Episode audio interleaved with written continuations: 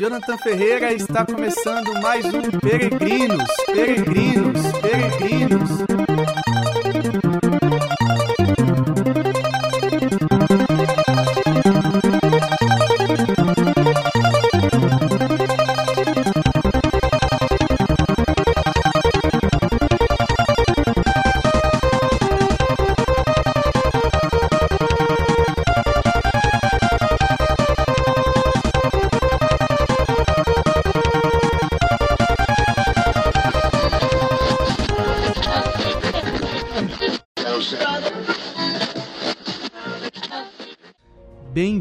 Você que está chegando agora, conhecendo esse podcast e também você que já está acompanhando ao longo desses episódios que foram lançados. Eu vou aqui fazer uma breve recapitulação daquilo que nós já tratamos, para que assim eu apresente o tema do episódio do podcast de hoje e você consiga entender o assunto que vai ser passado. Tá certo? Então vamos lá. Primeiro, nós tratamos aqui sobre os inimigos da alma, uma vez que o nosso objetivo nesse podcast é falar sobre a cética e mística, sobre, sobre a espiritualidade cristã e o seu desenvolvimento, certo? Com o objetivo de chegar à santidade. Então, nós chegamos a tratar sobre os três inimigos da alma, o demônio, o mundo e a carne, e depois desdobramos esses esse terceiro inimigo, que é a carne, porque São João João Evangelista, em uma de suas cartas, ele diz o seguinte: que existe algo chamado concupiscência da carne, concupiscência dos olhos e soberba da vida. A isso nós chamamos de tríplice concupiscência. Foi esse também uh, um dos temas que nós abordamos, essa tríplice concupiscência, a concupiscência da carne, dos olhos e a soberba da vida. E depois eu tratei sobre o pecado, que é o pecado em si, as suas consequências e o quanto ele impede a nossa relação com Deus e o nosso progresso à santidade. Agora, é, como eu tinha falado no último episódio, eu vou tratar sobre os pecados capitais,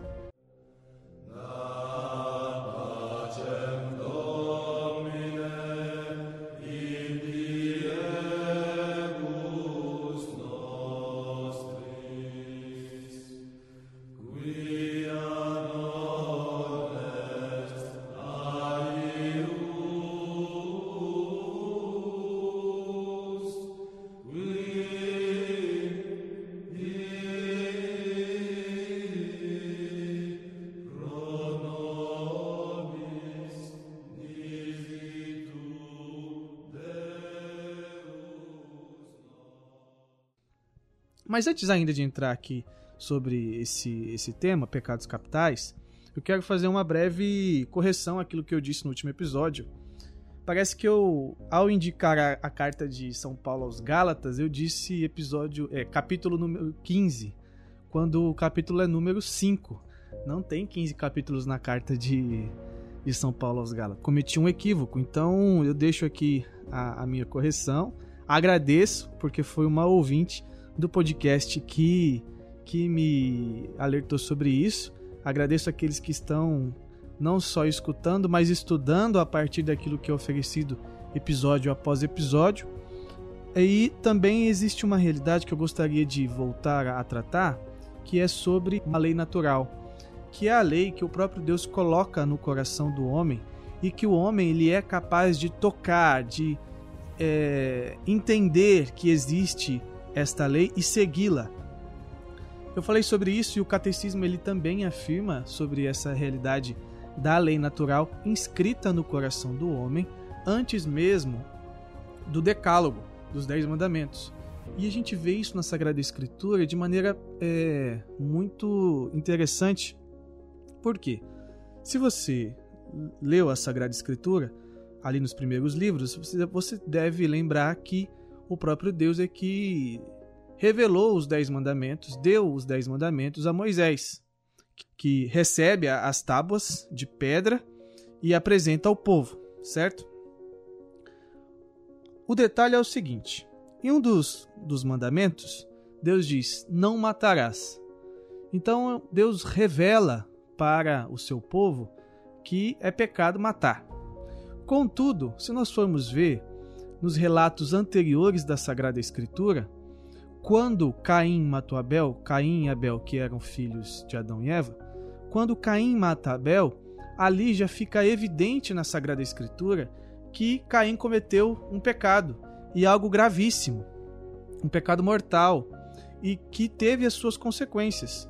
Antes mesmo de Deus dar a lei, de revelar a lei a Moisés e a todo o povo de Israel.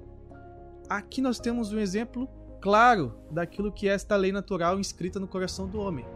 Porque não foi pecado somente pelo fato de Deus, não é pecado matar, perdão, não é, não é pecado matar alguém somente pelo fato de que Deus um dia revelou nos Dez Mandamentos. Mas é pecado desde sempre, desde toda a criação. Então isso já estava inscrito no coração do homem.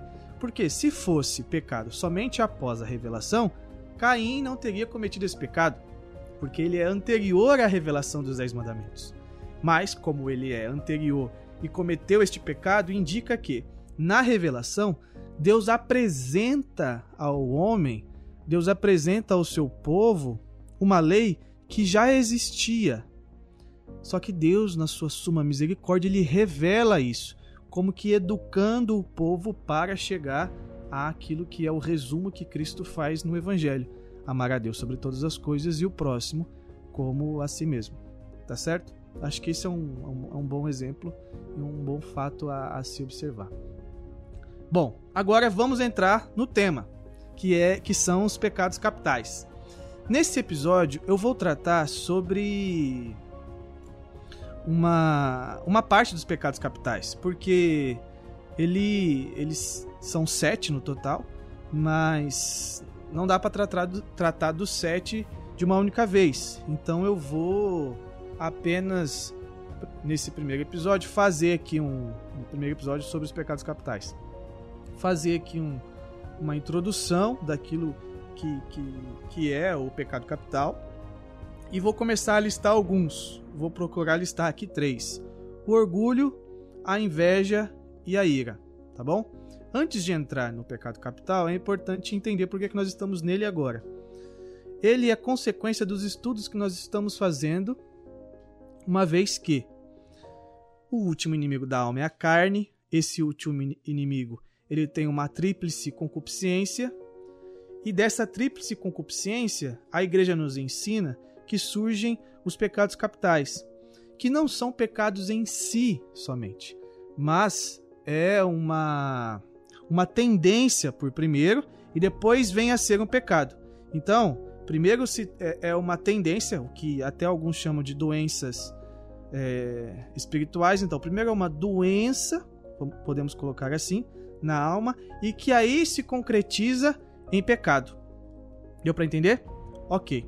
Então, esse pecado capital, ele leva esse nome de pecados capitais, porque do latim capital seria cabeça.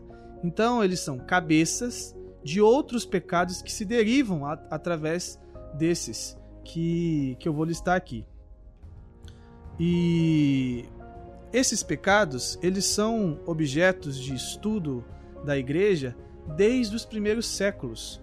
Cassiano é um daqueles que fazem parte dos padres que estudou sobre os pecados capitais e que escreveu sobre eles e que não os dividiu no número de sete, mas sim de oito pecados. E não só Cassiano, como o próprio São Gregório Magno também estudou sobre isso escreveu, e também São Tomás de Aquino escreveu sobre isso. A diferença é que São Gregório Magno, assim como São Tomás de Aquino, eles dividem no número de sete os pecados capitais. Então, para que fique mais fácil o entendimento, em vez de eu tratar do número de 8, eu vou tratar do número de 7. Os sete pecados capitais são o seguinte: orgulho, inveja, ira, preguiça, gula, luxúria e avareza. É, esses pecados capitais, como eu disse, eles derivam da tríplice concupiscência, então nós podemos li ligar cada pecado a uma concupiscência. Da concupiscência da carne surgem é, a gula, a luxúria e a preguiça. Da concupiscência dos olhos surge a avareza. E da, e da soberba da vida surge o orgulho, a inveja e a ira é sobre o orgulho e a inveja e a ira, que derivam da soberba da vida, nós vamos tratar hoje, tá bom? Esse estudo também está sendo feito a partir do livro do padre Adolfo Tanquerei, é, que trata sobre ascética e mística, e muito daquilo que eu que eu vou então tratar aqui está a partir do livro do padre Adolfo Tanquerei. Mas isso também pode ser encontrado no livro do padre Royo Marim, no livro Teologia da Perfeição Cristã, onde ele aborda também de maneira é, complementar aquilo que o próprio padre Adolfo Tanquerei já, já ensina no livro, tá bom? Então vamos para o primeiro é, dos pecados capitais, que é o orgulho. Vamos para a definição daquilo que é o orgulho. O orgulho ele é um amor desordenado de si mesmo, que faz com que o homem se estime explicitamente ou implicitamente como se fosse seu primeiro princípio ou último fim. Então, o orgulho ele é um amor desordenado do, do próprio homem que faz com que ele, de maneira externa ou de maneira interna, ele se estime de maneira desordenada tá bom? Isso, de certa forma, é uma espécie de idolatria do homem para consigo mesmo. Então o homem ele se coloca numa postura de querer ser como Deus. E esse orgulho, depois nós vamos ver, ele se ramifica em tantos outros pecados, assim como os outros pecados capitais também vão se ramificando. As principais formas de, do orgulho se dá não só explicitamente, mas implicitamente.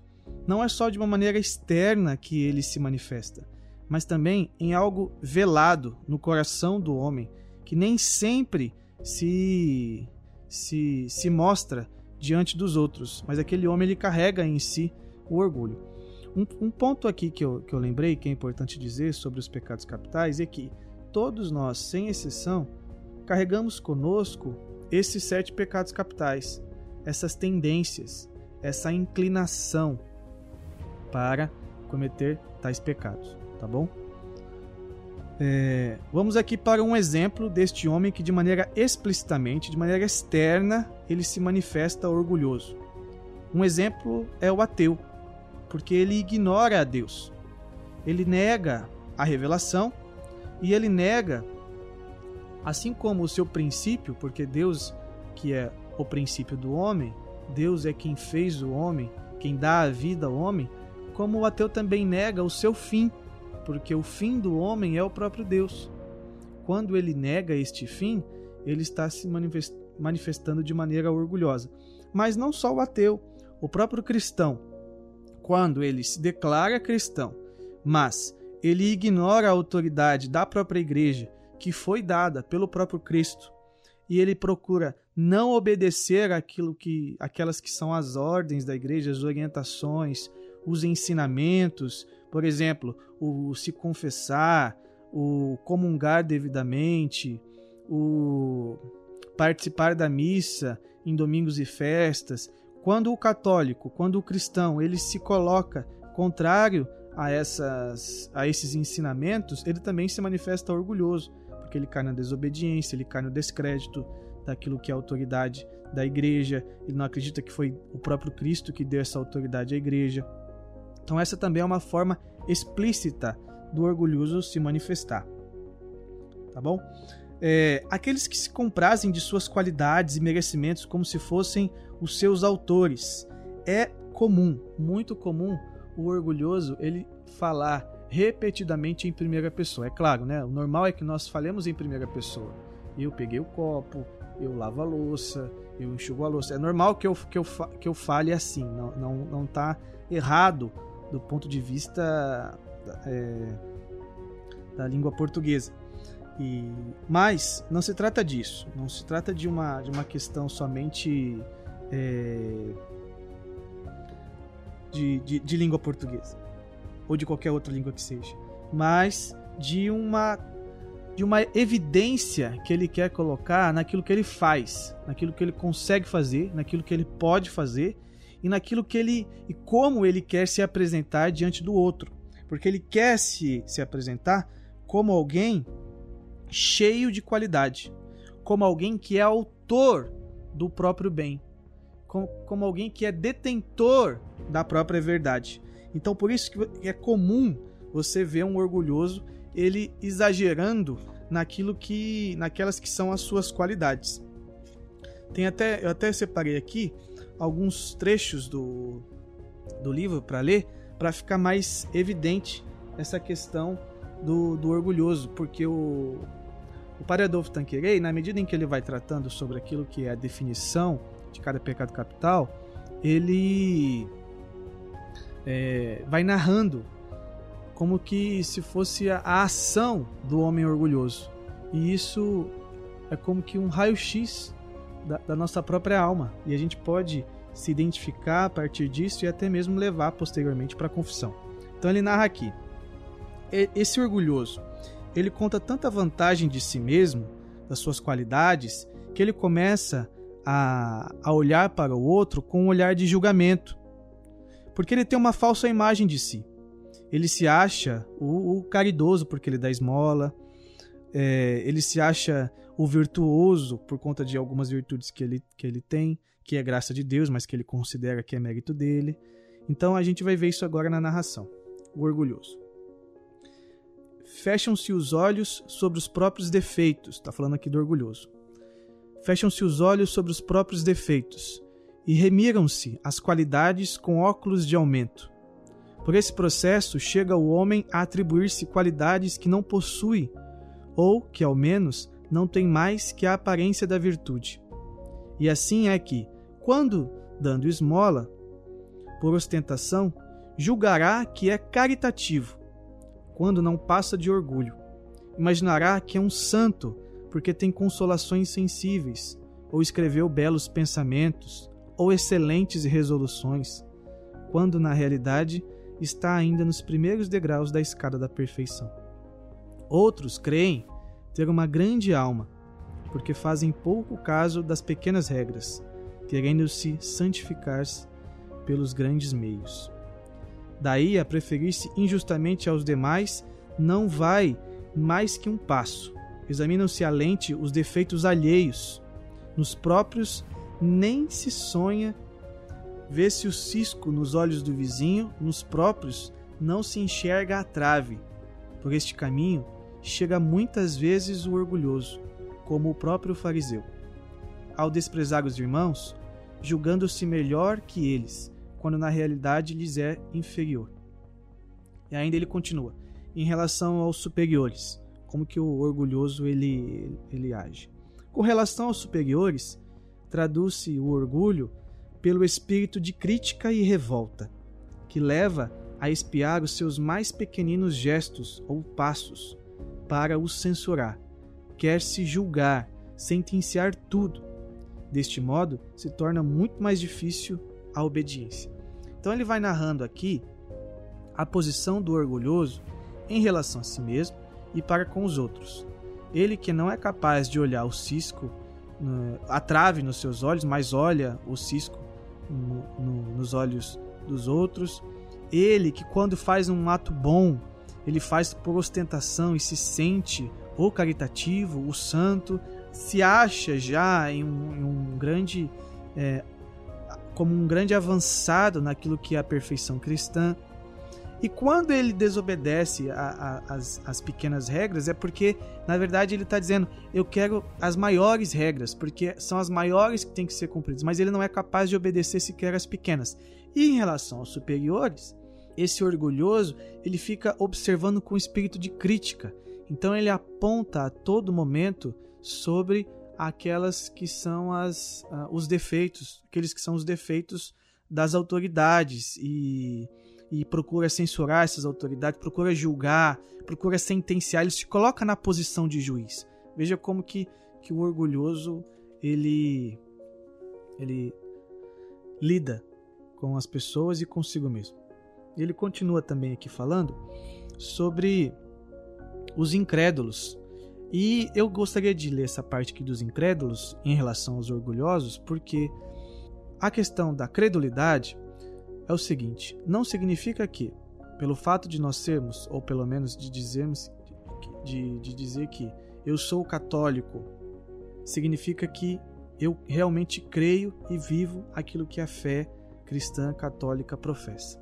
Então existe um grande número de pessoas que, embora batizadas, ainda assim vivem como verdadeiros incrédulos. E é importante ler esse, esse trecho porque talvez nós possamos nos identificar, infelizmente, com, com ele. Então ele está dizendo aqui sobre os incrédulos. Querem ser louvados, cumprimentados pelas suas boas obras, como se fossem os seus autores principais e, se e tivessem o direito de proceder assim, para a satisfação própria da sua vaidade. Entendem antes que devem receber felicitações pelos seus pretensos triunfos, como se tivessem direito de toda a honra. Veja só, esse é o incrédulo. Mas parece é, o comum dos cristãos. Um cristão que ele quer ser louvado, ele quer os cumprimentos, ele quer o reconhecimento das suas boas obras, de que ele é autor e que isso é justo aos olhos dele. Mas ele está querendo tudo isso para a satisfação da sua própria vaidade. Ele continua: procedem por egoísmo e assim vão até o excesso de imaginar praticamente que os outros devem organizar a sua vida para lhes agradarem e prestarem serviço. Fazem-se assim centro e, a bem dizer, fim dos demais. Então, o orgulhoso ele chega a tal ponto que ele acredita que as pessoas elas precisam se organizar para que o satisfaçam. Então é aquela pessoa que ela não se preocupa, por exemplo, em, em, em chegar no horário, porque o outro ele está a, a, ao seu dispor, ao seu serviço. Então ele trata o outro com completo desrespeito uma vez que ele é o centro. Já que ele é o centro, os outros estão para servi-lo e não ele para servir o outro. Esse é o orgulhoso. Ele se coloca na, na relação como sendo o centro. Aquele que é também não só o centro, mas o fim da relação. Aquele que precisa ser beneficiado. Ele continua aqui no, na narrativa. Há pessoas piedosas que se buscam a si mesmas, se queixam de Deus, quando ele as não inunda de consolações se desalentam quando se veem na aridez e imaginam assim falsamente que o fim da piedade é gozar das consolações. Aqui é, é fantástico, porque ele está narrando aquele que, na sua relação com Deus, ele busca a Deus não porque Deus é o fim e não porque Deus é o centro, mas porque Ele é o centro. E, e assim, na relação dele com Deus, Deus precisa consolá-lo. É como que uma obrigação do próprio Deus de lhe dar consolação. O orgulhoso ele se, ele, ele se relaciona com Deus assim. Então, quando ele não sente nada na oração, quando ele não sente um arrepio na oração, quando ele não, não tem uma palavra de, de ciência na oração, quando Deus silencia, ele acha que há uma verdadeira injustiça. Nesse relato aqui, nós temos então um, um perfeito cenário de uma pessoa que é carente, que é imatura espiritualmente e imatura humanamente, porque ele se relaciona tanto com Deus como com os outros, de maneira que ele é sempre aquele que precisa receber a consolação, sempre aquele que precisa gozar desta relação e nunca se doar. A... Esse é o orgulhoso. Esse então é o primeiro pecado capital. É... Deste pecado surgem outros. Eu vou citar aqui alguns. O primeiro é a presunção. Porque o orgulhoso, ele naturalmente, ele tende à presunção.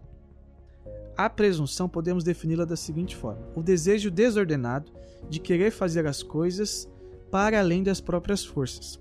Como o orgulhoso, ele tem uma imagem distorcida daquilo que ele é e daquilo que ele consegue fazer, da potência que ele tem e do ato que ele é capaz de realizar, então ele começa a acreditar que ele consegue realizar coisas que estão além das suas próprias forças. Isso em todos os âmbitos: no âmbito intelectual, no âmbito moral e no âmbito espiritual. No âmbito intelectual, por exemplo, o orgulhoso ele é capaz de discutir e resolver os mais difíceis problemas.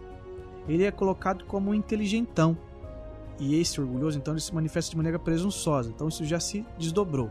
Já é um, já é um outro pecado. A presunção.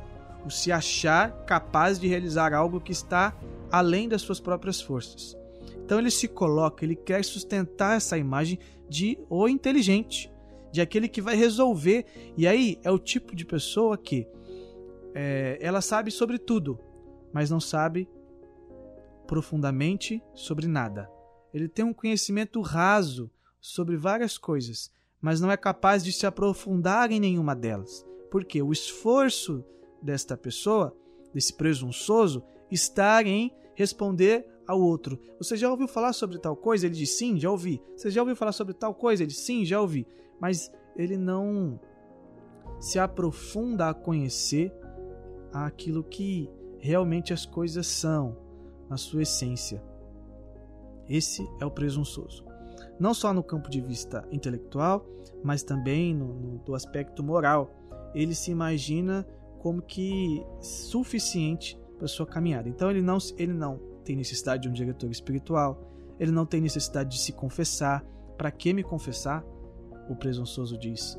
Se eu posso me confessar ao próprio Deus, para que me confessar se, eu, se o padre também é homem e também peca.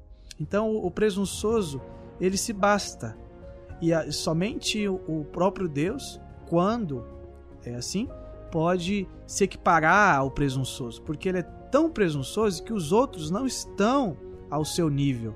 Ele está acima dos outros. Ele precisa sustentar esta imagem moral. E aí, quando ele vai revelar sua miséria para um outro ser humano, ele está quebrando essa imagem. Por isso que ele não tem essa capacidade de se confessar. Uma vez que ele se confessa, ele está dizendo: Eu não sou forte tanto quanto os outros acreditam que eu sou e que eu prego que eu sou. Eu não posso me deixar dirigir porque eu sou muito bom. Então eu não posso deixar ah, algumas decisões para o meu diretor espiritual me ajudar. Eu preciso eu mesmo ser suficiente, ser capaz de me dirigir espiritualmente e de levar a minha vida sem me submeter a qualquer autoridade. Esse é o, é o presunçoso no aspecto moral. E também tem no espiritual. O, no espiritual, o presunçoso se manifesta assim: é aquele que se manifesta com virtudes brilhantes. Ele não está atrás da humildade, ele não está atrás da paciência, ele não está atrás de virtudes que lhe obrigam a tirar a máscara literalmente tirar a sua máscara e se colocar com as suas fragilidades diante do próprio Deus e diante dos outros, e até mesmo de passar por humilhações, de passar por privações. Não, ele quer as grandes virtudes. Então, a virtude da fortaleza, ele se julga forte, a própria virtude da, da castidade, ele se julga o casto em relação a tantas outras coisas. Daí também surge o próprio puritanismo ele não está para os dons infusos, mas ele quer os dons efusos, que seriam os carismáticos. Então, ele não busca os dons de santificação, os dons infusos. O temor a Deus, a piedade. Ele busca os dons efusos, os carismáticos. Então, ele quer a palavra de ciência, ele quer a pregação, ele quer o dom que aparece. Ele quer cantar, ele quer pregar, ele, ele quer tocar, ele quer o palco. Esse é o presunçoso do aspecto espiritual. E não só a presunção é uma filha do orgulho, como também a ambição. Já aqui estamos em um outro pecado. A ambição é o amor desordenado de querer as honras da autoridade sobre os outros. Então, aquela pessoa que ela quer chegar ao poder não para servir aqueles que estarão ao seu cuidado, mas para ter as honras daquela autoridade que ela vai assumir, do poder que ela vai ter uma vez estando naquele cargo, naquela posição. Isso nós vemos de monte, seja na área política, seja no campo intelectual, seja no mercado de trabalho e até mesmo, infelizmente, na própria igreja. Muito comum as pessoas se deixarem levar pela ambição de querer ter certos poderes, de querer assumir certos cargos, não para se colocar a serviço dos irmãos que estão ali também servindo. Então, ela, quando ela busca cantar, não só pela presunção, com a ambição, ela busca cantar para ter as honras de ter aquele status. Ela busca pregar não para servir ensinando, educando na fé, mas para ter as honras de estar ali pregando. Ela quer de fato aparecer. Esse é o objetivo do da ambição ou do ambicioso. Tá bom? Aqui então mais uma, uma filha do, do orgulho. E uma terceira que São Tomás de Aquino, quando trata sobre os pecados capitais, ele até chega a sugerir que essa terceira deveria ser tratada à parte. Seria a vaidade. Mas a igreja, em sua tradição, ainda manteve a vaidade como uma filha do orgulho. Então a vaidade, ela é o amor desordenado da estima dos outros. Então, o vaidoso é aquele que se coloca diante dos outros, querendo a estima daqueles que estão ao seu redor. Essa própria vaidade, depois nós vamos ver aqui, ela ainda tem algumas filhas, algumas manifestações exteriores que a vaidade em si primeiro surge como algo é, interior e depois ela se manifesta de algumas formas. Então nós vamos ver sobre isso. A pessoa ela quer ser estimada por si mesmo, sem referir a honra a Deus. O vaidoso é assim. Ele se coloca para o serviço ele até faz bem a tarefa. Ele é até talentoso ao fazer a tarefa. Ele recebe louvores, mas ele não faz aquela boa tarefa de maneira excelente para e com amor a Deus e ao próximo, mas ele faz por conta do louvor que ele vai receber das pessoas. Então, esta honra que seria a Deus e este amor que deveria ser algo ou que deveria ser o sentido da boa obra, ele não, não existe. A honra de Deus é roubada pelo vaidoso, porque ele quer essa honra para si, e é, este amor ele é anulado, ele é colocado de lado, porque ele não faz movido pela caridade, ele faz movido por aquilo que ele vai ganhar, pelo louvor que ele vai ganhar. É, vamos aqui ver um relato daquilo que o Padre Adolfo Tanqueray coloca no, no livro Teologia da Perfeição Cristã, que na verdade é um trecho de São Francisco de Sales. Ele diz assim: Olha, ninguém é melhor do que São Francisco de Sales para falar sobre a vaidade. Aí ele cita aqui um trecho do São Francisco de Sales. Chamamos vã a glória que nos atribuímos, ou por coisa que não existe em nós, ou por coisa que está em nós, mas não é nossa, ou por coisa que está em nós e é nossa, mas que não merece que dela nos gloriemos. A nobreza da raça, o favor dos grandes, a honra popular são coisas que não estão em nós, senão em nossos predecessores ou na estima dos outros. Há quem todo se envaideça e pavoneie por se ver em cima de um bom cavalo, por levar um penacho no chapéu, uma pena no chapéu, por estar vestido sumptuosamente. Mas quem não vê, mas quem não vê essa loucura?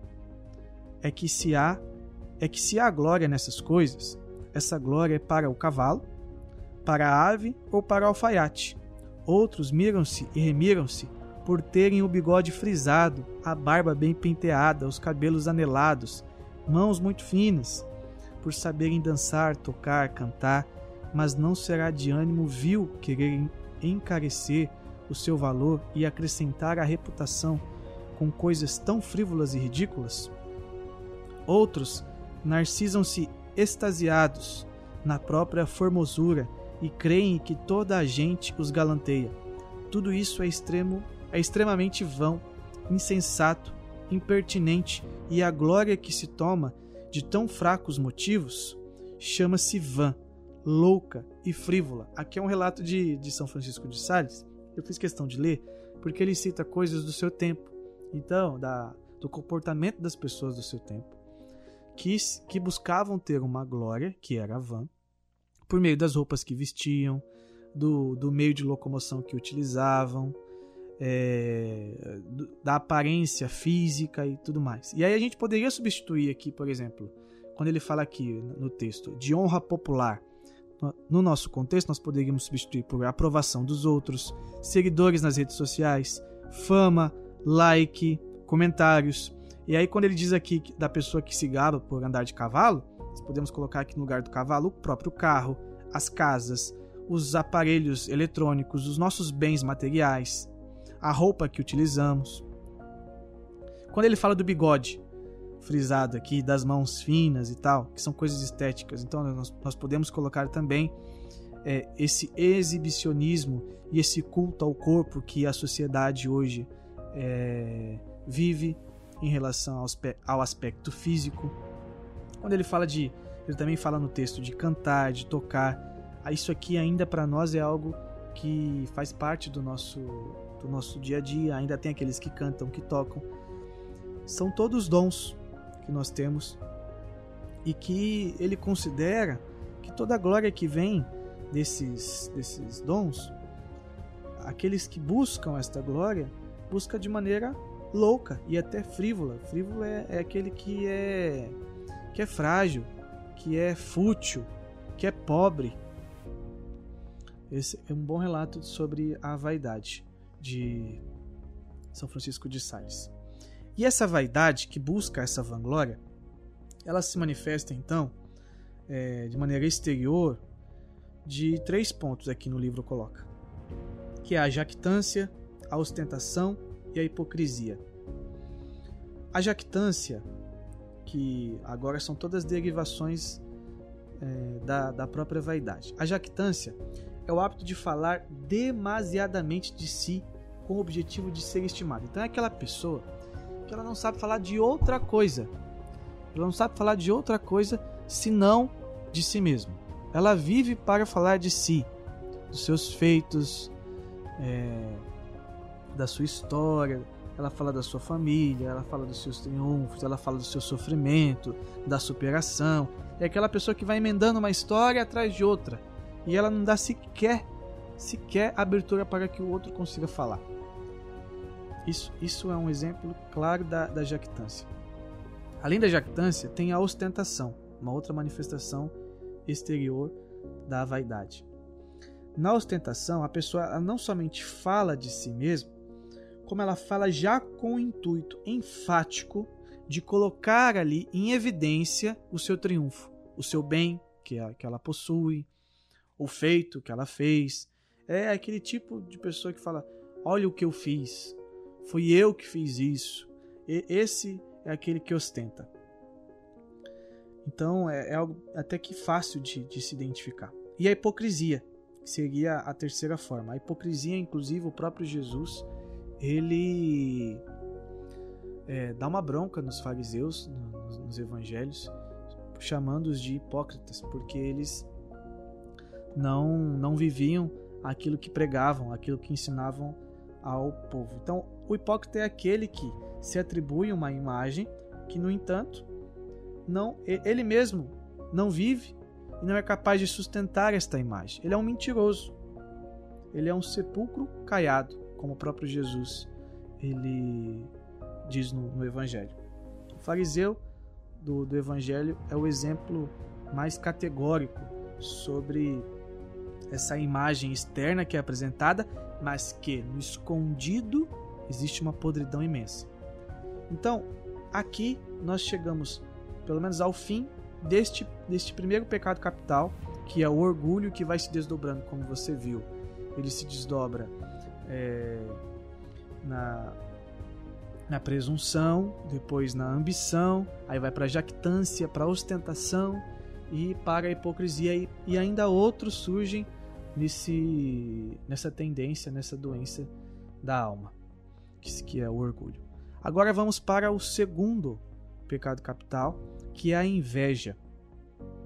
A inveja podemos defini-la como uma tristeza profunda que se tem diante do bem que se observa nos outros. Então, o invejoso é aquele que, ele olhando o bem que o outro tem, seja um bem material ou até mesmo uma fama que o outro tem, um dom, um talento, uma característica, não só uma característica física, mas até mesmo é, uma outra, um outro tipo de característica, o temperamento do outro, ele se entristece, ele é capaz de se entristecer profundamente com a alegria do outro, com o dom do outro. Por que, que ele, que ele, que ele é, se entristece? Porque essa inveja ela é um golpe à superioridade do invejoso. O invejoso, quando ele vê que determinada pessoa tem um dom, tem um talento, tem determinada coisa, ele diz assim: Eu não tenho aquilo. Ele é melhor do que eu. Eu que me achava superior, porque lembrando que esses, esses, esses pecados capitais que estou listando hoje derivam da soberba da vida, então é o soberbo, é aquele que se coloca como superior. Ele olha para o outro que tem um dom que ele não tem e ele diz: Isso é um atentado contra a minha. contra. contra a... Ele se entristece. E aí ele não é capaz de tolerar, ele, ele chega a esse ponto, de, de não ser capaz de tolerar o outro, porque ele vai ser sempre uma imagem daquilo que ele gostaria de ser. Então ele começa a rivalizar-se com esta outra pessoa. Dessa, dessa da, da inveja surge o sentimento de mágoa em relação ao outro. E aí, desta mágoa, surge o hábito, o mau hábito, de criticar o outro. Sempre que, por exemplo, está lá numa rodinha de amigos e aí começam a exaltar essa pessoa, ou esta pessoa ela está fazendo uma determinada apresentação e ela por si só já fica evidente a beleza do dom, o quanto ele se manifesta naquela pessoa. E aí você começa a criticar aquela pessoa e a atentar contra os pequenos defeitos que essa pessoa tem. Ah, mas tal pessoa faz isso, mas ele faz aquilo, mas ele já fez isso. Então você puxa a capivara da pessoa então, e você começa a fazer o que nós chamamos de maledicência falar mal do, do outro numa tentativa de rebaixar a, a imagem daquela pessoa, porque ele está se destacando de tal maneira com o dom que tem, com o bem que tem, que aquilo te fere, fere a sua superioridade, porque você se acha superior, coloca em evidência que você não é tão bom quanto, e a única forma de você atacar aquela pessoa é você criticando aquela pessoa, sendo um maledicente, falando mal daquela pessoa, e de maneira muito venenosa isso acontece. Isso é muito comum. Dessa inveja, que é o segundo pecado capital, surge o sentimento de ódio, falar mal, o descrédito. O descrédito é muito comum, porque às vezes quando o invejoso ele não tem a capacidade de sequer encontrar na vida do outro algo que possa desmoralizá-lo, então ele começa a desacreditar. Ele diz: de onde, qual é a fonte? De onde que isso vem? Não porque ele está interessado na fonte, não porque ele quer conhecer a verdade, mas porque ele quer colocar sobre o outro um fardo de descrédito. Isso é típico do invejoso. Outros sentimentos que surgem, outros efeitos: a calúnia, o desejar o mal. E o invejoso ele também ele pode tentar conquistar outras coisas para se colocar acima daquele que outrora se manifestou superior a ele. Então ele vê que um outro, por exemplo, ah, o outro tem um tênis de marca. E aí o invejoso, ele procura então um tênis melhor ainda, porque ele não pode ficar por baixo daquela pessoa. Ah, a, a outra tem uma blusa nova. A invejosa vai lá e busca uma outra blusa, melhor ainda, que chama mais atenção. A própria fofoca surge a partir da inveja, porque aí o invejoso começa a, a falar com o outro sobre aquele que ele tem inveja, fofocando sobre a vida desse e tentando ridicularizá-lo e enfim. Veja, então desse segundo pecado capital vai surgindo várias outras coisas, vão surgindo várias outras coisas. Um remédio para esse pecado capital seria o primeiro é, indício de surgimento de inveja sobre uma determinada pessoa é o desprezo a esse sentimento. Então, na medida em que surgiu um pequeno sentimento de inveja sobre aquela pessoa, nós precisamos desprezar esse sentimento, não dar asas a esse sentimento, não dar vazão a esse sentimento, não gastar energia com esse sentimento e já cortar e já desviar. Seria o direcionar o nosso pensamento para outro foco. E ainda um outro remédio seria a emulação cristã, que o próprio Padre Adolfo Tanqueray coloca no livro aqui, como uma prática que nós, ao vermos a, as características boas do outro, os dons, os talentos do outro, em vez de nos deixarmos levar pela inveja, utilizarmos essa identificação dos dons, dos talentos que o outro tem para o nosso é, benefício. E essa emulação é justamente esse exercício de copiar, no bom sentido, aquilo que de bom o outro tem a nos oferecer, a nos ensinar. Não é o que nós chamamos, chamamos, chamamos mal de inveja branca, porque inveja é inveja. Então não se trata de uma inveja branca, isso é uma é maneira errada de compreender aquilo que é a inveja. A emulação cristã é eu utilizar de um movimento interior que existe em mim para ser purificado pelo próprio, pela própria graça e com a graça buscar fazer ah, com que a santificação aconteça na minha alma.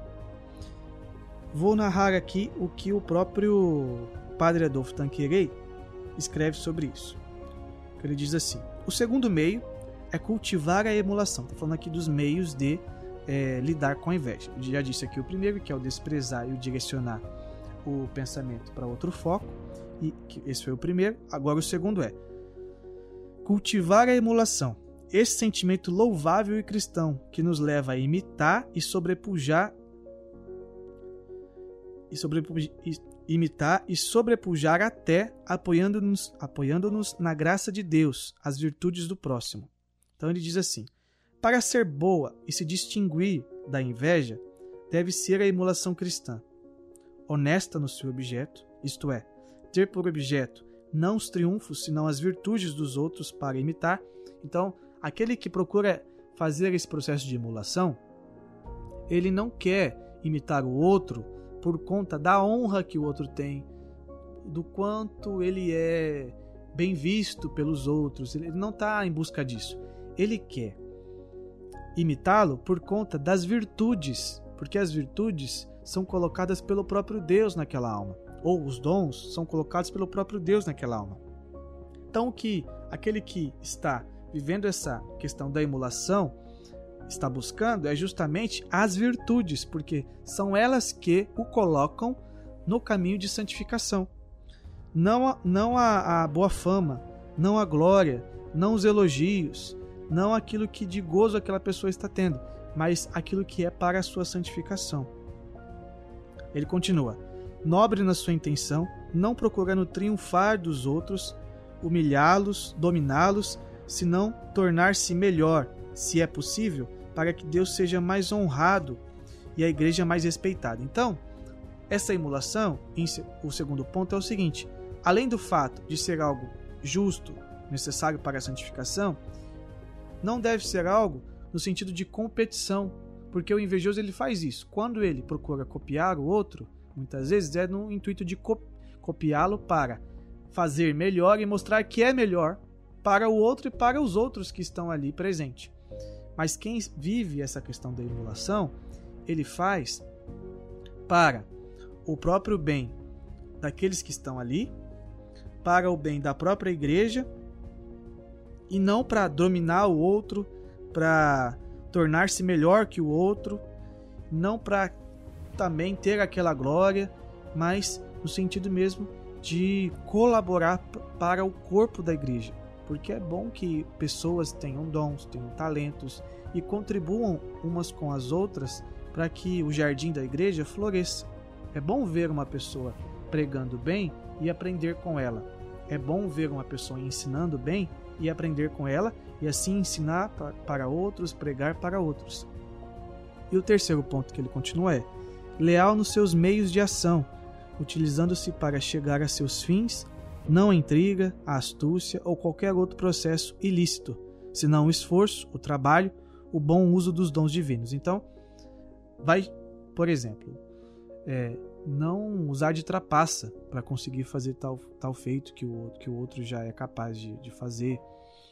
É, não fugir daquilo que é a moral da igreja. Não fugir daquilo que é o ensinamento da igreja.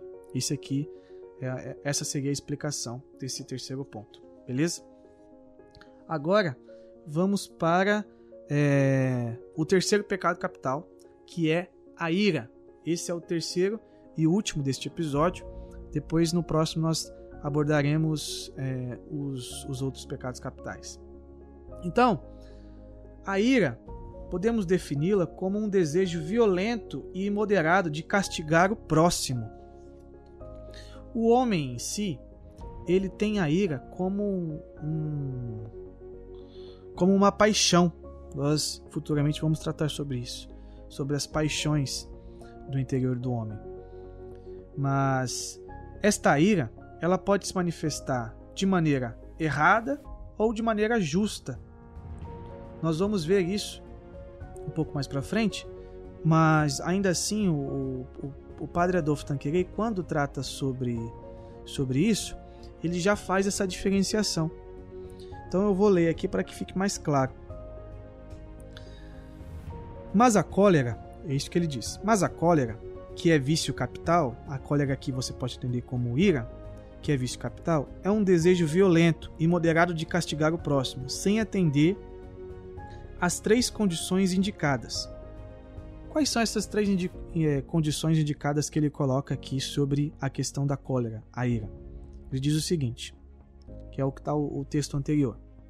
Para ser legítima, a cólera tem que ser justa no seu objeto, não tendo em vista senão castigar a quem merece e na medida em que o merece, moderada no seu exercício, não indo mais longe do que reclama a ofensa cometida, e seguindo a ordem que demanda a justiça, e terceiro, caritativa na sua intenção, não se deixando arrastar a sentimentos de ódio, não procurando senão a restauração da ordem e a emenda do culpado. Então ele está dizendo aqui o seguinte: tem dois tipos de ira. Tem uma que pode ser justificada, que é necessária para o ser humano, porque essa ira é uma, uma força com que o homem é, repele aquilo que é mal, e ele repele isso com uma justa medida e ainda respeitando a própria caridade. Mas existe uma outra, uma, que é a nós podemos considerar como vício capital, que é o desejo violento imoderado, ou seja, é algo descompensado, é uma força desproporcional. A isso nós podemos então definir como, como sendo a ira enquanto pecado capital. Essa ira ela é capaz tanto de pecados veniais como de pecados mortais, que inclusive foi um pouco daquilo que nós tratamos sobre no, no último episódio desse podcast. Porque o próprio Jesus, no Sermão da Montanha, ele diz que aquele que se dirigir ao seu irmão com o intuito de ofendê-lo e dizer que ele é um idiota, esse já está condenado ao fogo do inferno. Então, Jesus ele deixa claramente é, que aquele que se manifestar de maneira irascível para ofender o outro, ele está pecando contra a caridade, o amor ao, ao irmão, o amor ao outro. E esse já está diante então de um pecado mortal. Essa ira ela se manifesta em, em graus. Nós temos um primeiro grau que o autor coloca como uma, uma simples impaciência, que seria um mau humor. Aquele tipo de pessoa que ela diante das contrariedades, ela se manifesta desconfortável, mas não só é, desconfortável no sentido de ficar abatida, mais desconfortável, sendo mal-humorada, dando respostas impacientes, dando respostas muitas vezes ríspidas, respostas que não são agradáveis, até mesmo murmurando sobre a, aquela contrariedade que ela está vivendo, que ela está passando. E o segundo grau dessa, dessa ira seria uma irritação desmedida. Aqui sim é uma irritação que vai além da impaciência, mas que pode chegar a gestos desordenados. Então, por exemplo, uma pessoa irada que desobedece a, os seus superiores pra, para os afrontar e deixa isso evidente. É, agora tem um outro grau que é a própria violência, que seria as palavras e também os atos. Não só os atos, mas também as palavras. Ao ponto de que pode chegar no último grau, que seria o sair de si, que é o furor, que despreza todo tipo de razão. É aquela pessoa que fica como que quase que um bicho. Ela fica tão, mas tão brava, que ela até mesmo, quando passa aquele momento de, de raiva, ela sequer lembra do que ela disse, porque ela simplesmente desconsiderou qualquer, qualquer é, pensamento, qualquer racionalidade naquele, naquele gesto de, de ira. Se deixou levar por essa paixão, se deixou tomar por esta paixão. Da ira, nós podemos ver que brotam vários outros pecados. Por exemplo, a traição, assassinatos, divisões nas famílias, guerras, contendas, ressentimentos, vingança. A ira, então, ela vai se manifestando de várias outras formas. Bom, esses são os três primeiros pecados capitais que nós vamos ver nesse episódio. No próximo episódio, nós veremos outros. E por que, que é importante estudar sobre esses pecados capitais? Pelo seguinte fato: ao estudar sobre esses pecados capitais, nós precisamos fazer uma leitura daquilo que é o nosso interior, como nós estamos diante de cada pecado capital. Entender que isso aqui é uma espécie de doença da alma. São inclinações que a alma tem. Existem pessoas que, que tendem mais para a ira, outras que tendem mais para a inveja, outras que tendem mais para o orgulho, a vaidade, outras que tendem mais para a luxúria, que nós vamos ver depois, a avareza, enfim. Nós estamos estudando sobre os pecados capitais justamente para primeiro se entender, entender esse movimento interior que acontece em nós e assim submetê-lo à ação da graça. Por isso que é importante estudar sobre os pecados capitais, até como via de purificação para aqueles que estão no início da caminhada cristã. Beleza? Já falei demais, espero que você tenha entendido. Esse conteúdo eu vou deixar lá na minha bio do Instagram, que pode ser lido depois. É o texto explicando sobre os pecados capitais para consulta. Eu espero que você tenha gostado. Compartilhe esse episódio com seus amigos. Apresente esse podcast para outras pessoas, outros jovens e peregrinando rumo à santidade. Vamos até o próximo episódio. Valeu, fui. Pode parar, vamos todos parar, pode parar, pode parar de pecar. Pode parar, vamos todos parar, pode parar, pode parar de pecar. Pode parar, vamos todos parar, pode parar, pode parar de pecar. Pode parar, vamos todos parar, pode parar, pode parar de pecar. Meu irmão, aceita a aprovação que é submetida à vossa fé. Pois ela, ela há de produzir a consciência que vai levar à perfeição. É feliz o homem que suporta, depois de provado, a vida vai saber viver. Se algum de nós quer sabedoria, peça a Deus, com alegria ele dá, mas porém, sem duvidar, pois aquele que confia o céu na terra pode desfrutar. Pode parar, vamos todos parar, pode parar, pode parar de pecar.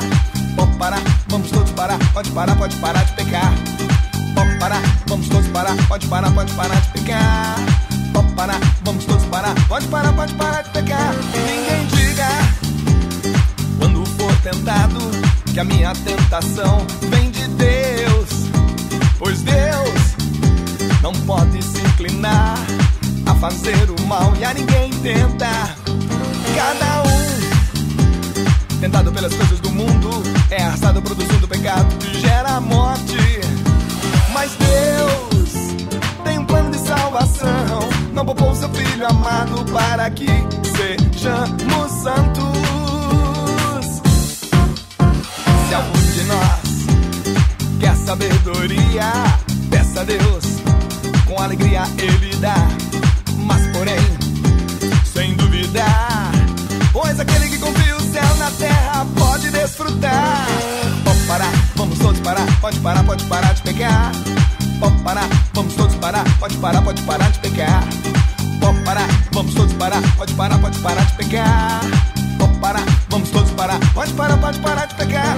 Se alguém ouvir a palavra de Deus, mas não se aplica em traduzir nem atos, se parece com aquele que cresceu, mas olha no espelho e vê seu sou de criança. Eu sinto lhe dizer, essa pessoa não cresceu. Não corra este risco, meu irmão. Eu quero lhe dizer, chegou a sua hora, chegou a sua hora de crescer.